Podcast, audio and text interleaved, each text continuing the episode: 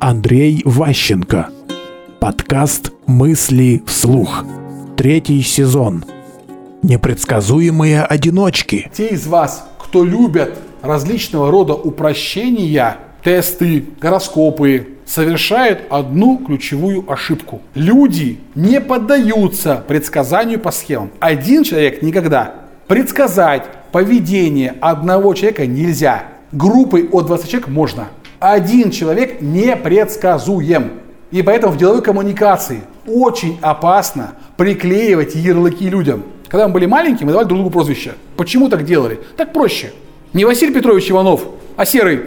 До сих пор в самых разных местах, в тюрьме, где-то еще как бы есть традиция, погоняла, как бы это часть культуры, часть ощущения. Есть масса мест, где нам дают лейбл на лоб. В башке, прозрачность.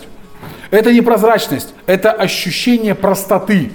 Оно очень опасное, дает неправильную уверенность в себе, и вы делаете ошибки в коммуникации. Никогда не применяйте к людям типологию, никакую вообще. Особенно в деловой коммуникации. Мысли вслух. Слушайте новые выпуски и ищите аудиокниги Андрея Ващенко на Литресе.